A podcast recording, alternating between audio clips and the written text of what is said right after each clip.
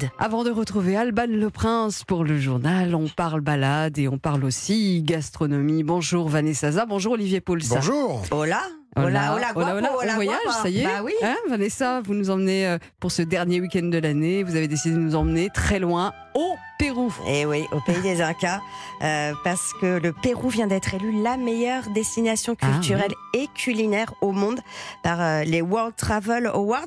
En fait, ce sont les, les Oscars du tourisme. hein. En tout cas, c'est comme ça que euh, les présente le, le Wall Street Journal. Et je confirme, parce que le Pérou, euh, c'est l'un de mes pays préférés en Amérique du Sud et en Amérique centrale avec le, le Guatemala. Euh, parce que vous avez des, des paysages grandioses, mais ce sont des terres euh, chargées de civilisation, de, de croyances, de légendes. Et puis déjà, rien d'entendre les noms de, de Titicaca, euh, Taquile, Machu Picchu, euh, on est déjà, on est déjà parti. Ah, Ah, oui. Alors justement, le, le Machu Picchu, c'est- un incontournable, j'imagine. hein. Alors évidemment. Alors après, c'est très compliqué hein, parce que c'est des, des lieux qui sont envahis par les, les touristes. Alors, euh, je vais vous donner un conseil justement pour le vivre loin du tourisme de masse. Euh, il faut le découvrir comme Bingham l'a découvert hein, au début du, du 20e, c'est-à-dire en empruntant Trail qui parle de, de la ville de, de Cusco. On n'est pas obligé de le faire euh, sur euh, une semaine ou, ou 15 jours. Un, un tronçon de, de deux jours suffit. Et comme ça, vous allez pouvoir ressentir les mêmes choses que lui, être ému de la même manière. C'est-à-dire qu'en fait, au petit matin, au lever du jour, vous allez contourner cette montagne et par cette petite porte du soleil, vous allez apercevoir ce, ce Machu Picchu qui est euh, euh, dans la brume. Et d'un seul coup, en fait, quand le soleil se lève, vous avez ce voile de mariée On y est là. qui s'enlève. Ouais, moi, j'ai même des frissons de vous en parler. On Ça, vous voit non, mais c'est un moment euh, extraordinaire. Et puis, vous ne savez pas, les touristes qui euh, se sont tous entassés à Aguascalientes, en bas, euh, dans, dans la vallée. Et là, vous allez pouvoir le contempler. Euh, cette, cette cité perdue, elle a quand même été cachée et Mhm. invisible pendant quatre siècles. Et maintenant, alors, vous nous Ouais. emmenez où, Vanessa? Et ben au lac Titicaca, hein, parce que vous savez que c'est le lac navigable, le lac navigable le plus haut du, du, du monde. Euh, il est à cheval entre le Pérou et la Bolivie. Et puis euh, là, on, on va partir à la recherche de son trésor englouti que le commandant Cousteau avait traqué hein, en vain pendant Sans des années. Exactement, en vain. Alors la légende dit que Francisco Pizarro, euh, donc le conquistador espagnol, hein, avait promis de libérer l'empereur Atahualpa, euh, qu'il avait fait en échange d'une quantité d'or astronomique, euh, capable de remplir en fait la pièce euh, qui, euh, qui cachait, qui retenait l'empereur. Bon, les Incas se sont exécutés, mais au moment de donner la rançon, Mmh. Pissarro n'avait pas tenu parole. Il l'avait exécuté. Et donc, de colère, euh, ils ont jeté le trésor dans les eaux du lac et il y est toujours, les Ah amis. bon voilà, donc, si vous voulez le voir scintiller au fond de l'eau, allez naviguer sur le, le lac en embarquant euh, à Puno. Euh, et un autre conseil, justement, puisque vous êtes sur ce lac, il faut pousser jusqu'à l'île de Taquile. Euh, c'est une belle découverte. Vous allez avoir de, de belles rencontres parce qu'il y a toute une communauté euh, indienne qui y vit en autarcie, se sont organisées en coopérative. Et alors, ce qui est assez original, ce sont, euh, ce sont les femmes qui filent la laine. Et ce sont les hommes qui tricotent les bonnets, euh, les écharpes.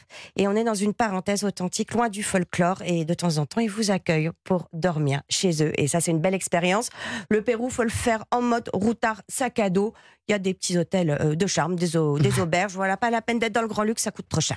Merci Vanessa, en tout cas ça me donne très très très Et on mange envie. très bien Et on mange Bah très bien. oui. Bah, justement, on va parler nourriture Ah avec oui. vous Olivier, Euh, plutôt côté euh, des idées peut-être pour un apéro festif? Pour le nouvel an? Ben, Mmh. Peut-être Ah bah. que vous n'avez pas encore finalisé tout, non, bah non, non, moi, je- je- votre je suis buffet. toujours à la vous recevez dernière des minute, amis, vous vous dites, mais qu'est-ce qu'on va bien pouvoir manger? C'est vrai qu'autant un nouvel an, eh bien, en général, on est plutôt en- entre copains et on grignote. Alors, qu'est-ce qu'on pourrait grignoter?